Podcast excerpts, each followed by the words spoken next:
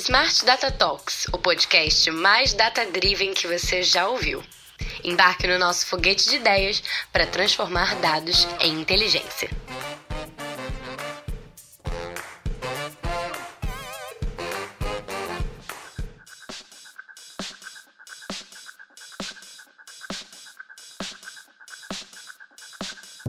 Mesmo antes de normalizarmos os trabalhos remoto e híbrido, ou fazermos negócios digitais na nuvem, as empresas já enfrentavam desafios de segurança.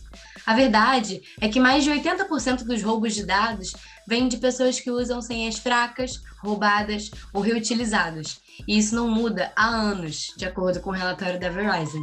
É por isso que pessoas são frequentemente consideradas o elo mais fraco da segurança cibernética, as principais tendências de cibersegurança levantadas pela Gartner em 2022 sugerem que empresas insistam na tomada de decisões de segurança cibernética dentro dos negócios e que os CISOs, os chefes de segurança da informação, transicionem cada vez mais de tecnólogos para estrategistas corporativos.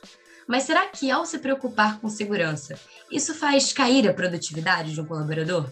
A segurança ela atrapalha ou melhora um fluxo de trabalho?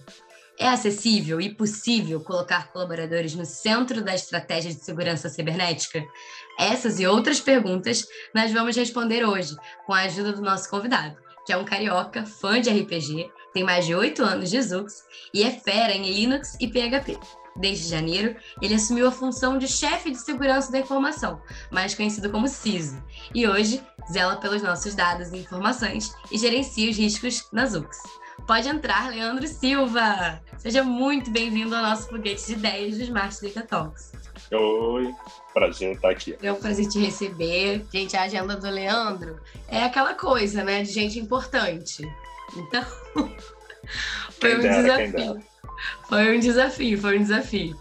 Mas vamos aí para vaca magra, vamos aí desvendar o melhor caminho para uma empresa se proteger de ameaças e realmente entender se vale ou não colocar os colaboradores no centro dessa estratégia.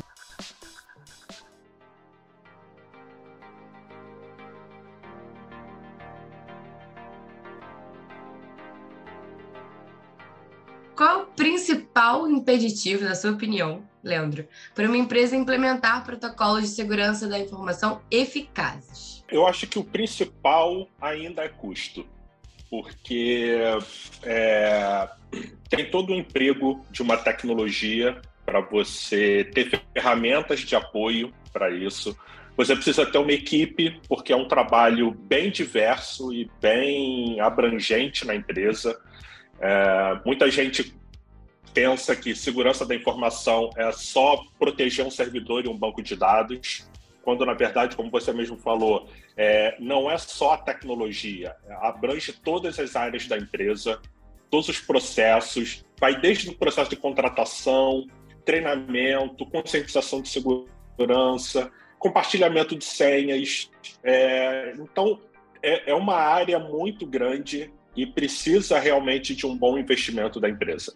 Então, acho que o, o principal impeditivo ainda é custo, uh, que é uma área que você não tem um retorno imediato. É, é uma área mais de defesa. Então, uh, o custo ainda é o, o maior impeditivo. Então quer dizer que se a gente ficar. Assim, é, em tese parece simples, não é mesmo? Se a gente ficar naquele mindset de compliance, assim, bem puro e simplista, sabe? Pô, vou dar um check aqui nas caixinhas, enfim, dentro dos sistemas da empresa. Isso não é o suficiente? É, qual que é o perigo de ficar só por aí? Então, o problema do, do compliance de checklist, digamos assim, é cada empresa é um caso diferente. É, principalmente numa startup, que é muito dinâmico, as coisas acontecem muito rápido, é, você precisa adaptar as coisas. Então, uh, o compliance, checklist de compliance, você usar as frameworks de, de segurança da informação, como uma NIST, uma CIS, é, elas passam por todas as áreas da empresa, como é, é necessário mas às vezes a tua necessidade é diferente. Você tem um foco diferente, então não adianta você ficar preso nas caixinhas, você precisa adaptar aquilo para a tua realidade. Então você precisa focar no que realmente é importante para o negócio da tua empresa. O foco tem que ser esse, proteger o negócio da empresa. Nesse contexto, qual que você acha que, enfim, acho que vai, vai variar, pelo que você está me trazendo, acho que vai variar mesmo. Mas qual que você acha que é o papel, então, de, de um CISO? Qual que é a principal responsabilidade dele? Se quiser dividir um pouquinho da sua rotina, dos seus desafios. É, é. Não é fácil, falei, não é mesmo? Parte, não, não é fácil. Porque realmente é uma, como eu falei, é uma área bem abrangente, que envolve muita. É, não envolve só tecnologia, é uma área bem, bem de estratégica na empresa, onde você precisa se envolver com várias áreas. Uh, não só, como falei, a parte de tecnologia, por exemplo, citando o caso específico da Zux, onde todo o workload de trabalho é na nuvem, está é, tá na, na, Amazon, por exemplo. Uh, então, não é só uh, cuidar dos servidores e dos bancos de dados, tem toda uma parte de processo interno da empresa que às vezes a gente nem se dá conta. Então, por exemplo, os contratos comerciais são feitos da maneira mais adequada para a, o, o principal foco da segurança da informação é reduzir risco, independente de onde ele esteja. Então, pode ser um risco de um contrato mal feito, com alguma, algum problema, alguma margem, pode ser de, até problemas físicos. Acabou a luz, o que acontece? Tem um plano de emergência em caso de alagamento, em caso de incêndio, é, e também, óbvio, a parte tecnológica. Então, a gente precisa se preocupar com a segurança dos servidores, a segurança dos bancos de dados, a segurança do produto, uh, os processos internos, o desenvolvimento é feito de forma segura para evitar uma possível falha de segurança lá na frente, quando o produto for para produção. É, então, envolve diversas áreas. E, em paralelo a isso, muito próximo está o DPO, o DPO, ele trabalha junto com o CISO, mas ele tem um papel bem mais específico, que é justamente o tratamento dos dados. Como a empresa é, trabalha os dados pessoais. O trabalho do CISO envolve a segurança como um todo da empresa. E já o DPO, ele é mais focado no, no, no tratamento dos dados pessoais da, que a companhia faz. Então, as leis estão sendo cumpridas, como, por exemplo, a LGPD, a GDPR, tem o legítimo Sim. interesse em coletar certa informação. A anonimização dos dados é feita em tempo hábil e de forma correta. Então, ele é mais focado nessa parte dos dados pessoais, enquanto que o CISO ele tem um papel um pouco mais abrangente mais generalista, a talvez, né? da companhia toda. É. Perfeito, perfeito, então, entendi. Eles acabam nessa parte dos dados trabalhando muito em conjunto, mas o CISO tem atribuições que não tem nada a ver com os dados é, especificamente também. Muito interessante essa relação entre esses dois profissionais, que podem também se ajudar muito, como também podem se atrapalhar muito.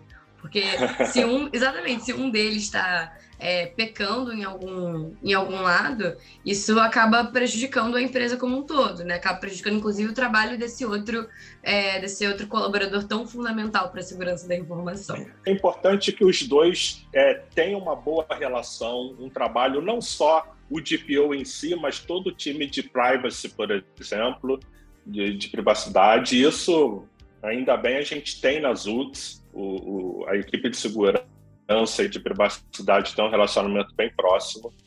E a gente se ajuda muito, a gente participa constantemente de reuniões e um ajudando o outro, a gente se complementa bem.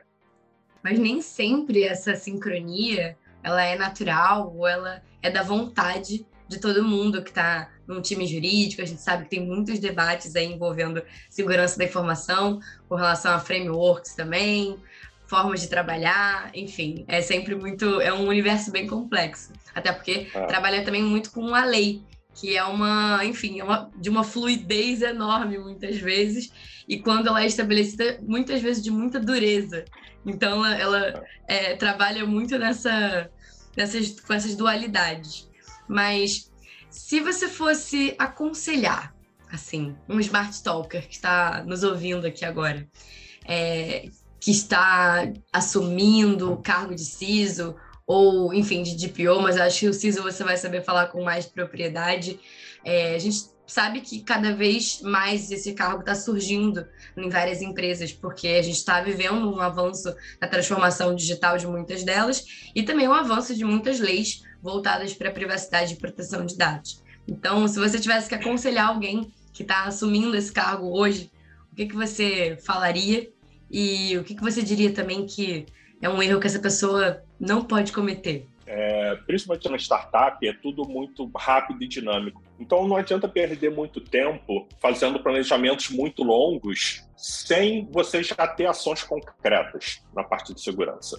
Então, às vezes você faz um planejamento longo e nesse meio tempo as coisas mudam, o foco foi da, da, companhia foi redirecionado, produtos mudaram, surgiu um produto novo, um produto foi engavetado. Então, muita coisa pode mudar nesse meio tempo. Então, não adianta você perder muito tempo fazendo planejamento. Você precisa também ter ações concretas, é, ter realizações para as coisas andarem. Então, você fazer um planejamento a curto, médio prazo, óbvio que você precisa ter uma visão lá na frente, mas é importante você ter ações imediatas também. Focar no que realmente é importante. Você precisa conhecer o negócio da empresa, da, saber o qual o, o principal insumo da empresa e focar na segurança dele. Tá? Essa é uma, é uma grande recomendação. Uma outra, como eu falei, o trabalho de segurança envolve várias empresas. Então você precisa estar alinhado com todo mundo. E como você falou, a, a área de segurança, a finalidade não é barrar nada, não é inviabilizar um negócio é buscar uma maneira mais segura de fazer as coisas. Tá? Então, é, às vezes um processo tem alguma falha, às vezes tem uma, uma certa resistência, por exemplo, do pessoal de produto, que pode acontecer, porque ah, vai achar ah, o pessoal de segurança vai se meter e vai atrasar a entrega, não sei o quê. Só que às vezes é, é para fazer de uma forma um pouco mais segura. Então, na verdade, um, um, trabalho que eu considero muito importante também do CISO é achar esse meio termo entre segurança e a, a, utilidade, a usabilidade das coisas. Não adianta você encher as coisas de segurança e engessar todos os processos, engessar o produto e acabar atrapalhando o negócio da empresa. A finalidade da, da, da segurança é reduzir risco e não atrapalhar a empresa. Então, achar esse meio termo que é um dos grandes desafios dentro da, da corporação. E acho que o último conselho é você sempre tem que estar tá atualizado.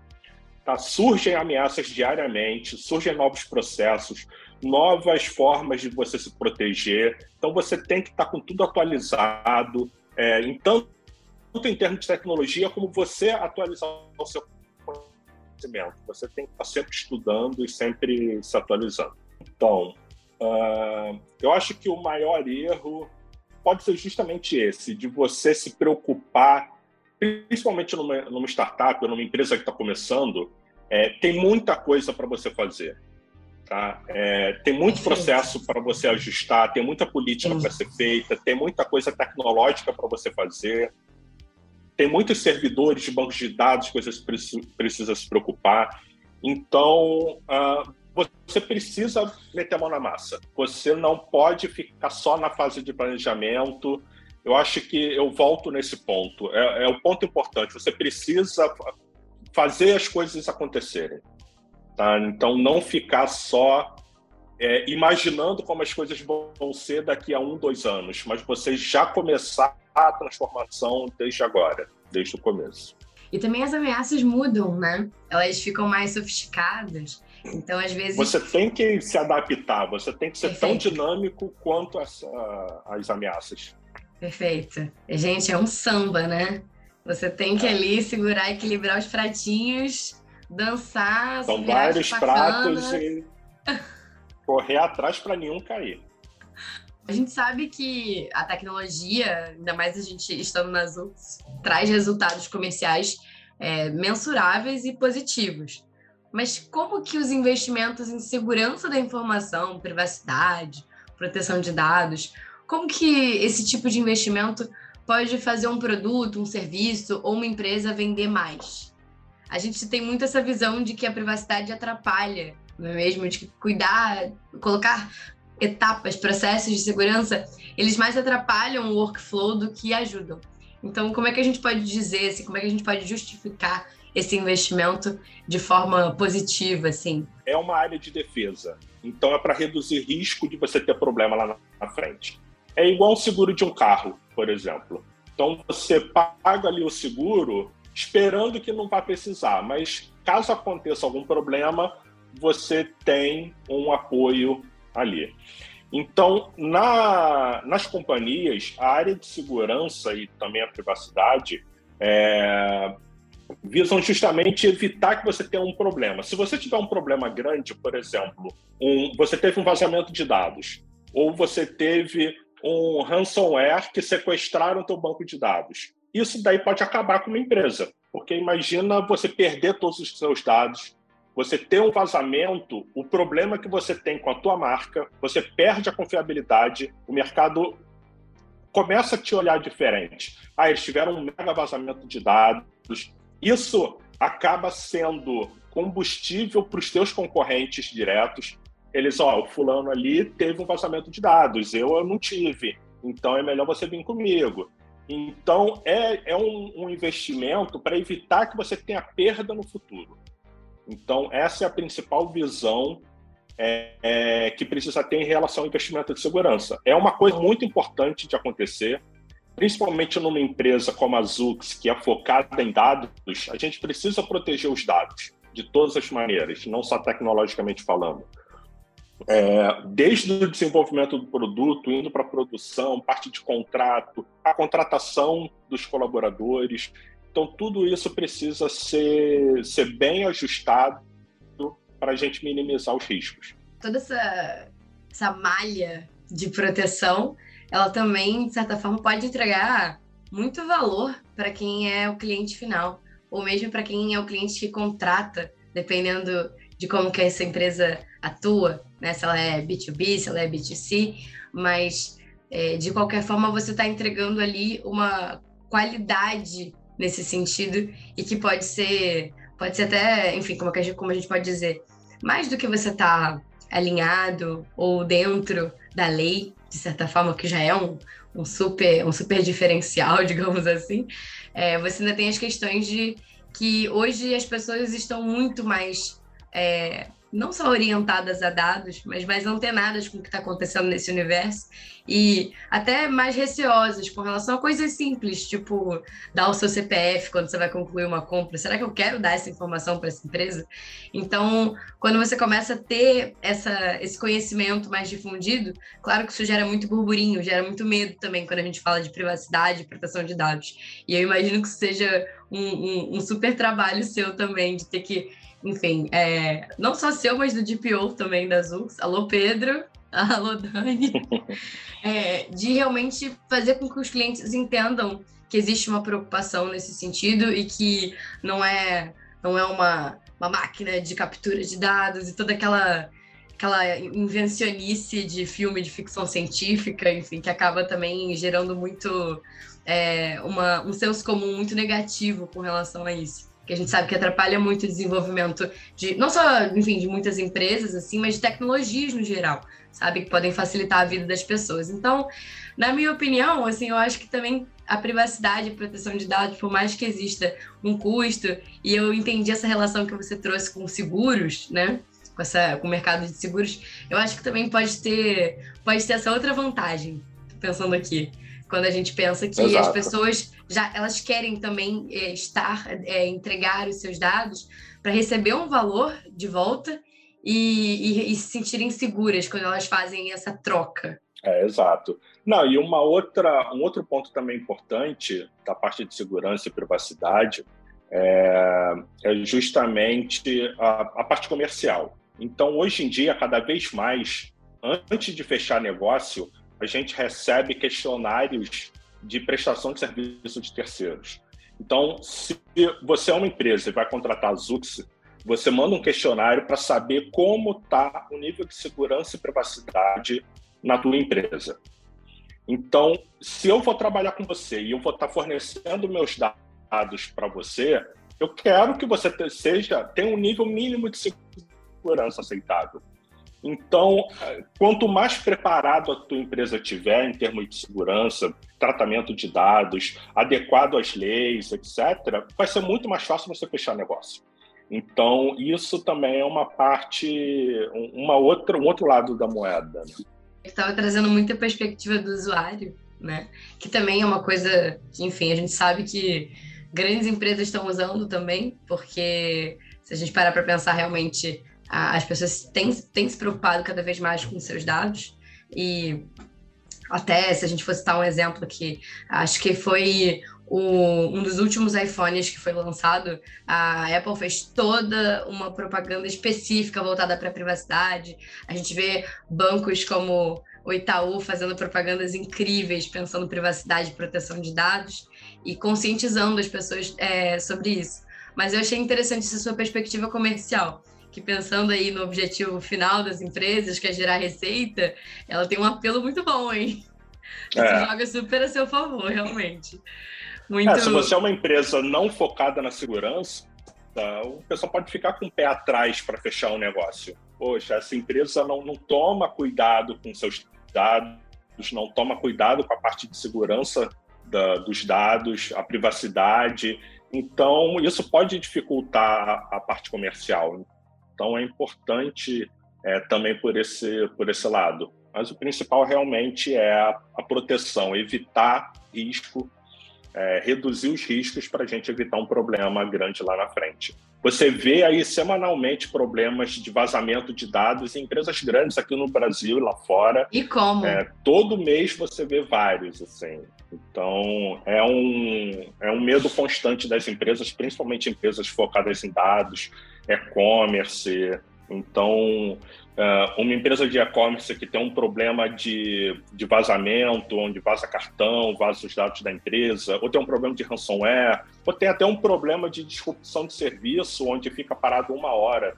Imagina uma empresa grande de um e-commerce, um, um, Mercado Livre, uma Amazon, por exemplo, fica uma hora sem vender nada. Nossa. É um prejuízo muito grande mesmo. Nossa, não tem a, a menor condição disso acontecer. Eu acho que é acho que os CEOs surtam, né? Todo mundo surta é. junto. Não, Mas... o Mercado Livre teve um problema, a loja americana teve um problema há pouco tempo também, ficou mais de um dia com problema, então é uma. É, acaba sendo um prejuízo muito grande. Então, Sim. uma frase que eu costumo brincar muito na Zux é: todo cuidado é pouco na área de segurança. Né? Sim. Você tem risco, você tem tentativa de invasão diariamente, eu fico monitorando, é, é muita tentativa aleatória vindo da internet de qualquer lugar, então você precisa estar sempre alerta com as coisas. E aí você até me lembrou dessa questão de, do CISO, não só o CISO, mas o DPO, enfim. E a própria liderança é, como um todo de uma empresa precisa realmente ter é, uma visão muito de negócio nesse sentido. Entender o timing é, de, de, contar com outras áreas, envolver outras áreas, envolver a área de privacidade e proteção de dados, ter essa, essa preocupação, muito mais do que ser técnica no que faz na sua área em específico, Exato. porque isso pode ajudar a proteger muitos dados. Tem até um relatório recente da Gartner, que eu até citei na introdução aqui do nosso papo, que é desse ano, é de 2022, e é sobre tendências de cibersegurança. E uma delas é justamente se preparar entender, repriorizar com, com agilidade, com rapidez. Entender que às vezes você vai ter que deixar uma parte de lado é, porque você está restabelecendo algum outro processo, porque existe uma ameaça mais sofisticada do que você imaginava e você precisa combater aquilo. E, e, e essa repriorização constante são decisões que envolvem risco, que envolvem muito sangue frio também ali e, e muita organização de forma estratégica para você conseguir manter ali todos aqueles pratinhos que a gente estava falando equilibrados. E, e, nesses momentos você precisa contar com outras áreas. Então, acho que se a gente pensar também é, essa, essa comunhão entre as áreas também pode evitar muitos estragos, porque quando você conversa, quando você se relaciona, quando você explica o que está acontecendo, tem muito mais chance do, do CISO, que, por exemplo, já, como você, que já entende de, essa malha de segurança, já entende como as coisas deveriam ser, num papo sobre processos da outra área, você já identifica o risco, já fala, cara, vamos tentar rever isso aí, que, que eu fiquei sabendo, que não sei o que lá, eu vi que um processo X ou Y, e você acaba tendo que é, fazer, às vezes, dois, três processos, ver se as outras áreas também fazem dessa mesma forma, enfim, acho que mesmo se a gente pensar, aí te trazendo uma provocação, mesmo se a gente pensar que numa startup os processos ainda são é, mais fluidos porque eles estão se definindo, numa empresa grande, numa empresa, enfim, mais robusta, se os processos dela também forem muito endurecidos e arcaicos, ela pode perder muito com isso em privacidade. Então, talvez se a gente parar para pensar, ela não esteja nem tão adiantada quando a gente pensa em segurança da informação com relação às startups. Talvez até exista uma, um certo equilíbrio nesse sentido, porque acho que a preocupação com segurança da informação, não sei se, se é tão. se é algo assim que faz tanto tempo que as pessoas começaram a, a pensar nisso, ou se é algo que é recente, é tão recente a, com essa, também a sofisticação das ameaças, que você tenha sempre que revisitar e continuar estudando, como você falou. Será que a gente, nesse sentido, pode pensar que está todo mundo mais ou menos no mesmo barco ali, só que uns têm um barco mais robusto e outros não? Como é que funciona? Como é que a gente poderia avaliar? É, não, concordo com você. Ah, principalmente em termos de ameaça, quando você é, você tem ameaças genéricas, digamos, então são pessoas que ficam na internet varrendo aleatoriamente, acham alguma brecha de segurança e vão explorar aquilo, Ai. mas existem ataques que são direcionados. Não, eu quero derrubar, por exemplo, as lojas americanas. Então ele vai fazer um ataque direcionado para as lojas americanas. É, e, e, é uma coisa interessante, como você falou no começo, é, na introdução, que é o papel do colaborador. Isso é uma coisa que eu também queria chamar muito a atenção, porque se você for ver até relatórios da Gartner todos os anos e vários outros, os principais, as principais formas de ataque é, das empresas, a maioria começa com uh, o fator humano. Então, um dos maiores, é, desculpa, a maior quantidade de ataques que a gente tem é phishing. Sim. Então, você recebe um e-mail, um e-mail da empresa, é, se passando por alguém, oferecendo algum recurso, oferecendo alguma coisa para a pessoa e a pessoa clica, passa os dados. É, isso é um dos maiores riscos que a gente passa, porque esse compartilhamento de informação pode ser muito prejudicial. Então imagina, por exemplo, que uma pessoa do financeiro clica num link do e-mail preenche as informações e sem querer está passando a senha do e-mail dela, por exemplo. Então a pessoa tem acesso a todos os e-mails do financeiro da empresa. Olha o risco que a companhia está tá passando. De um hacker, uma pessoa externa, ter acesso a todos os e-mails do financeiro da, da companhia. Um, um comercial onde você tem é, vários contratos lá e ele publica os contratos. Isso pode trazer problema entre os clientes, porque um cliente pode se sentir menos favorecido do que outro. Ah, ah, um problema da equipe de desenvolvimento, a pessoa sem querer jogou uma, uma chave de criptografia da, da Amazon, da Google, na internet alguém pegou e com isso daí pode fazer um estrago grande no produto, no ambiente de produção, apagar os dados. Então pode causar um reboliço muito grande. Então é muito importante que, que os colaboradores tenham essa, essa visão também da segurança. Não é só um trabalho do CISO, não é só um trabalho do pessoal de privacidade, é uma responsabilidade de todo mundo da companhia. Todos os colaboradores precisam estar com isso em mente, de que são ameaças reais, você recebe semanalmente eu recebo reportes de, de pessoas que recebem e-mails. Essa semana mesmo recebi duas mensagens de pessoas que receberam e-mail do dono da empresa, do, do, do CEO da empresa, e na verdade não era. Elas mesmas já sabiam disso, porque olharam o e-mail, não era dele, só colocaram o mesmo nome e a mensagem correspondente, pedindo informações. Então, isso é uma, é uma falha de segurança muito grande e é uma das mais difíceis, porque não adianta você colocar uma proteção no banco de dados, uma proteção nos servidores, uma proteção toda em volta dos dados, se as pessoas acabam abrindo brechas de segurança para que o invasor externo tenha acesso às coisas.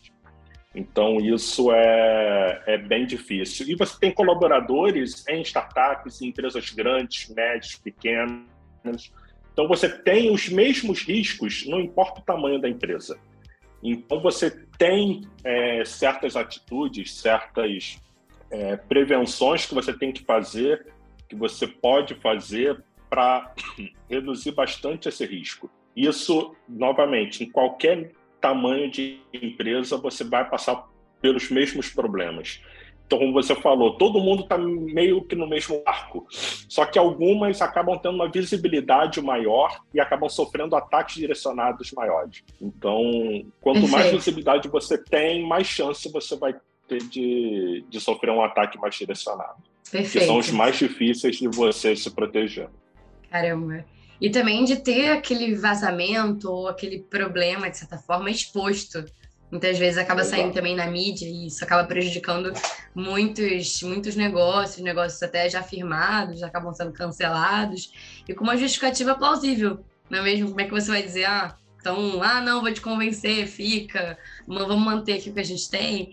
Ainda tem todo esse trabalho aí do comercial também de, de tentar dizer e, e explicar de uma forma simples o que, que a equipe de segurança está fazendo para resolver aquele problema. Então é, é, bem, é bem desafiador também por esse lado, né? É, exato. É, quando tem um vazamento de dados, por exemplo, você tem várias, várias coisas negativas envolvidas, como, por exemplo, a depreciação da marca, o teu nome fica manchado, você tem normalmente multas que você precisa pagar para as autoridades. Você às vezes pode ter algum tipo de ressarcimento que você precisa fazer para quem teve o dado vazado. Uh, você tem toda a parte de tempo e tecnologia que você gasta para investigar o vazamento e solucionar o problema para que aquilo não aconteça de novo. Então você acaba tendo um, um gasto, num caso de um vazamento, muito grande, principalmente a depreciação da marca, perda de contratos atuais em, em, em progresso. E futuros clientes, como falei, os concorrentes vão usar isso contra você lá na frente, bem prejudicial mesmo. Nesse sentido, a equipe, a equipe jurídica, enfim, a equipe de privacy, de compliance, tem que estar super preparada, como você falou, tem que agir como sendo esse seguro né, da, dessa empresa e esse, esse escudo mesmo. E tentar entender, enfim, conversar com os colaboradores, conversar com quem foi atingido por aquele vazamento também. Enfim, tentar de certa forma, mitigar os efeitos desse problemão, que muitas vezes é Exato. é causado por uma única pessoa que, de forma inocente, ingênua, acabou cedendo informações é, indevidas. A gente está aqui caminhando para o final do nosso papo. Tem muito pano para manga. Esse assunto é, é, cheio de, é cheio de detalhes. Mas é.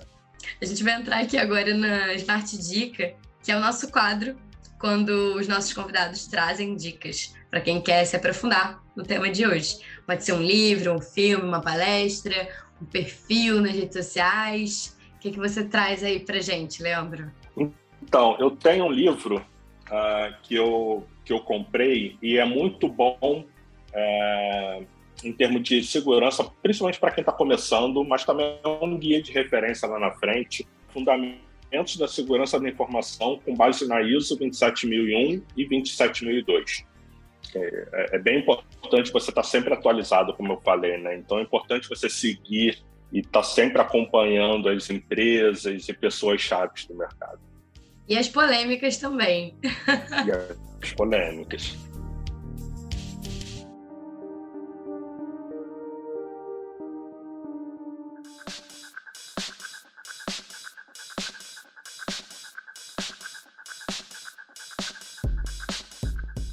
Agradeço muito aí pelo papo. Sei que ainda tinha, provavelmente eu tenho e quem está escutando a gente, muito mais dúvida para tirar.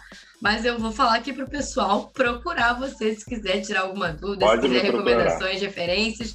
Caça lá o Leandro no LinkedIn. O LinkedIn dele vai estar na descrição desse episódio. Então você pode ir lá na descrição e já clicar no link, vai direto para o LinkedIn do Leandro, para vocês conversarem com ele, tirarem suas dúvidas, perturbarem mesmo, porque é um tema que muitas vezes é nebuloso. Então a gente tem que perguntar. Aqui nas UX a gente tem muito essa cultura também. Sai perguntando, vamos perguntar. Às vezes a dúvida a gente acha que é boba, mas não é. A gente pode estar colocando em risco muita coisa quando a gente deixa de perguntar. Então, perguntem. Mantenham-se curiosos. É isso, pessoal. Muito obrigada. Obrigado você pelo convite. Obrigado a todos aí pela, pelo acompanhamento. E vamos ficar seguros aí. Até o próximo Smart Data Talks.